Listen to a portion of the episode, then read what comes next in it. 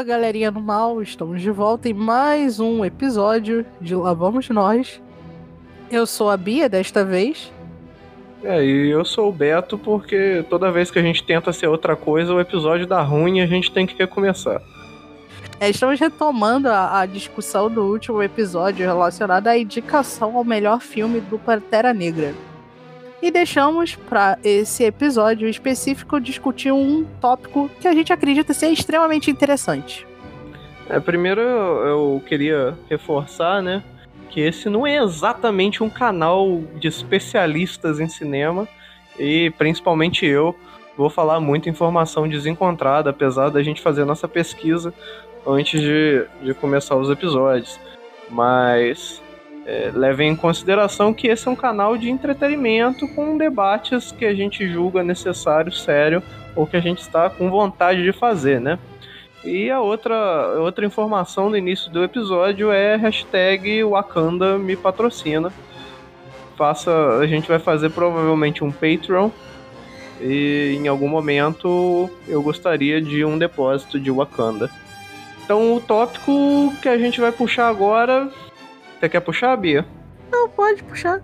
Fique à vontade. Vai. Não, não vai, faz, né? vai. Fique à vontade. Então vamos colocar um pouco de. Vamos colocar um pouco de energia nisso aqui. Não importa que a gente demore. Já tá amanhecendo de novo. A gente demora a madrugada inteira conversando, mas é, é isso aí.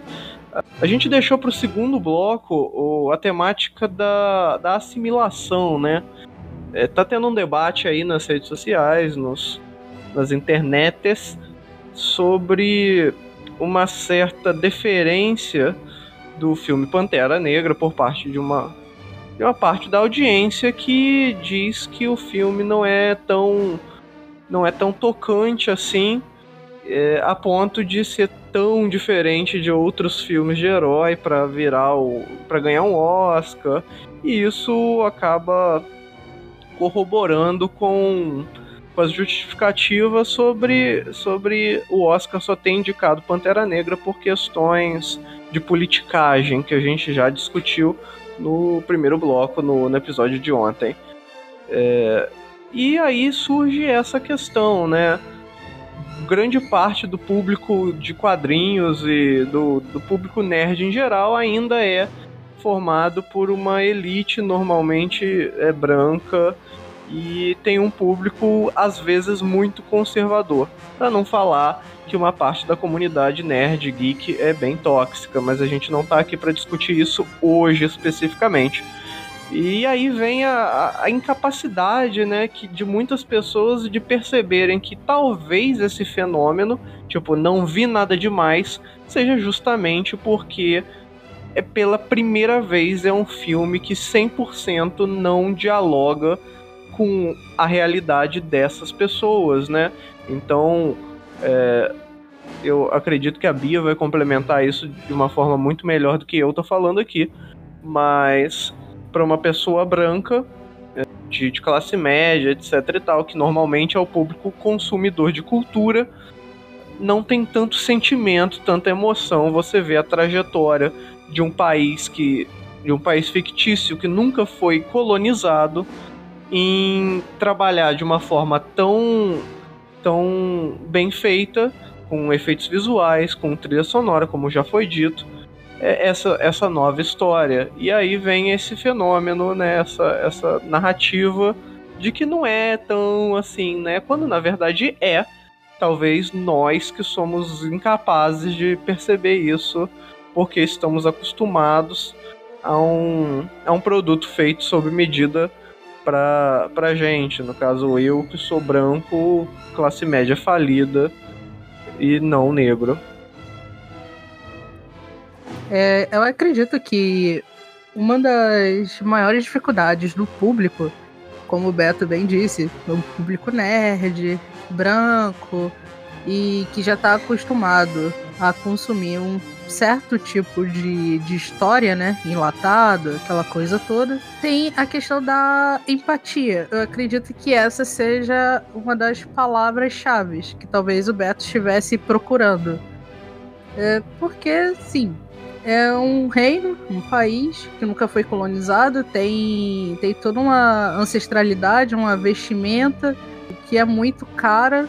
Pessoas, né, que de alguma forma buscam dentro da, do seu dia a dia, da militância, isso falando fora do contexto do filme, claro, e também como pessoa negra, que busca, uh, de alguma forma, um lugar no mundo, longe da, da, da, colonização, da destruição, e de aquilo ali ser colocado como feio, como exótico, e enxergar isso numa tela. Ainda assim, conseguir ver umas leituras ali meio.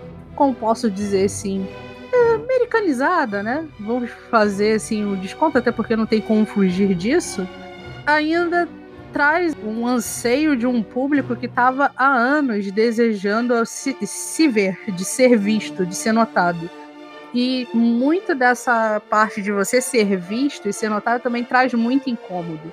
E eu questiono até que ponto esse incômodo por esse filme ter ganhado tanto destaque, bastante espaço e reconhecimento, porque o Oscar, uma indicação, independente do filme levar o, a estatueta para casa é, e alguma dessas indicações traz também mais visibilidade, é um marco político e também se não tem um viés racista das pessoas que questionam tanto. É basicamente o, o ponto que eu gostaria de martelar, assim, frisar bastante bem, é a questão do racismo. Muitas pessoas acreditam que falar que com todas as letras assim, ah, eu não gosto do filme porque tem personagens negros é obviamente uma declaração racista, mas muitas vezes essa declaração não vem. É explícita, vem mascarada de diversos, de diversos argumentos que parecem ser bastante técnicos e até pertinentes. Tipo, ah, o roteiro tem falhas, esse filme é idêntico aos outros filmes da Marvel. Uh, não entendo por que esse filme causou tanto impacto a academia, o Oscar estão colocando esse filme apenas para lacrar e agradar um grupo. E todos os outros argumentos que podem até ser a priori válidos, mas não, não é inegável que talvez haja um certo viés racista. Então eu meio que convido vocês, ouvintes, é, que concordam discordam com a indicação do Pantera, a refletir sobre essa questão, que muitas dessas coisas não é como se você conscientemente fosse racista, mas você acaba reproduzindo algumas coisas porque a sociedade te ensina a ser racista e achar isso como uma atitude certa. É, eu creio que é uma leitura super válida, né? E sobre uh, o racismo velado que foi colocado aqui, às vezes a gente encontra justamente no na, na, na generalização ou na hiperbolização, né? daquilo que é comum, sabe? Se todo filme para ganhar um Oscar ou ser indicado ao Oscar tivesse ainda como melhor filme tivesse que ser perfeito, nenhum deles teria sido indicado.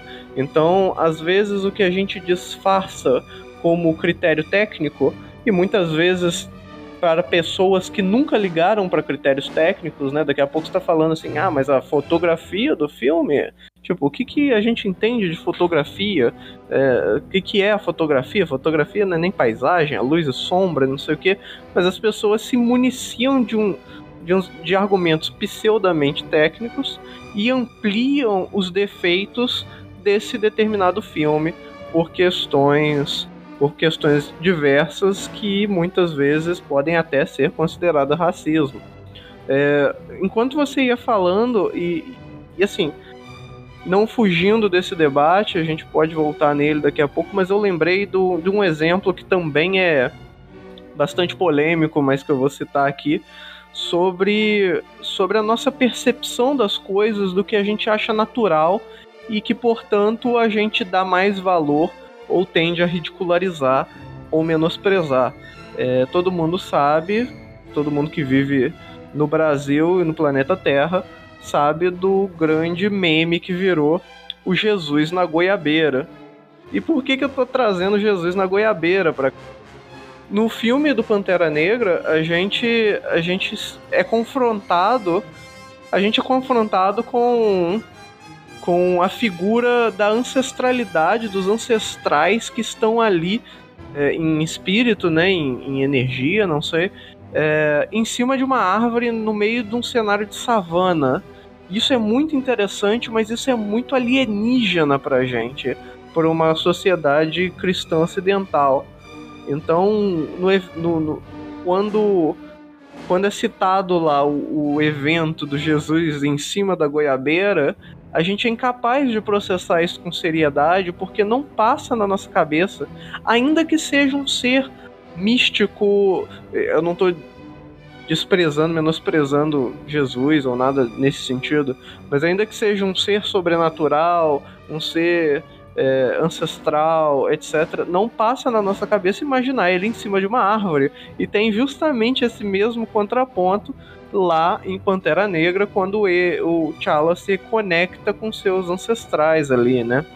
E isso é bastante interessante. Então, o que a gente processa como natural é, é um, e o que talvez não seja é outro. E a partir daí a gente reage a essas, a essas coisas. E a indicação ao Oscar pode parecer um grande Jesus na goiabeira, né? A indicação de Pantera Negra ao Oscar pode parecer uma coisa muito alienígena porque a gente é incapaz de processar o que é diferente. A gente assimila o que é igual um outro filme de herói e o que é especial e o que é diferenciado dali de dentro, os cuidados especiais, os efeitos, as trilhas sonoras, os, as vestimentas, as narrativas, os person as personagens tudo isso a gente tende a, a diminuir para que nossa cabeça consiga processar, porque nós somos criados dentro dessa cultura que é a nossa, desse cenário do nosso tempo em específico. O que eu queria acrescentar, algo que nunca tinha até mesmo me atentado nessa, nesse aspecto que o Beto trouxe, é a questão da religiosidade em Pantera Negra essa questão da ancestralidade é muito interessante porque ela é bastante presente uh, nas religiões afro. De você estar tá sempre recorrendo aos mais velhos, aos mais sábios, aqueles que se foram e estão olhando por você, espíritos, os orixás, etc. E é muito interessante observar isso sendo colocado no filme, né? A questão do, do, do, do contato são eu acho eu acho muito mais tocante quando o Killmonger no caso ele entra em contato com o pai dele. Eu acho muito mais forte essa ligação de de pai e filho de, de ancestralidade e é, é, esse aspecto todo que acreditam mais estão mais suscetíveis e abertas a esse tipo de experiência vista com mais respeito no caso. Bom mas aí tô já divagando o que estávamos falando mesmo sobre o Pantera? é, a gente estava falando aí sobre a assimilação é, de outras culturas e a negação que fizeram ao, ao Oscar, né? Tipo, essa reação contrária ao Oscar. Acho que a gente pode continuar esse, esse, esse papo e a questão da ancestralidade a gente pode evoluir também, até baseado em algumas cenas no próximo episódio, já, já que a gente já estourou os nossos 15 minutos, que costumam ser 20. E. Bia, mensagem final. Quem não assistiu o filme e tá levando uma pancada de spoiler, vá ah, é verdade. e assista o filme. vale a pena. E aproveita e assiste os outros filmes também da Marvel e confirme com os próprios olhos se o filme segue, se os filmes seguem um padrão, se Pantera é realmente essa Coca-Cola toda que a gente está falando, se não é. É verifique se o Killmonger realmente fez nada de errado. A gente concorda que ele não fez nada de errado mesmo, mas se vocês não concordarem, escreve aí nas plataformas. E até a próxima. É, eu acho que é isso. E desculpa pelos spoilers, eu nem lembrava disso. E tchau, tchau.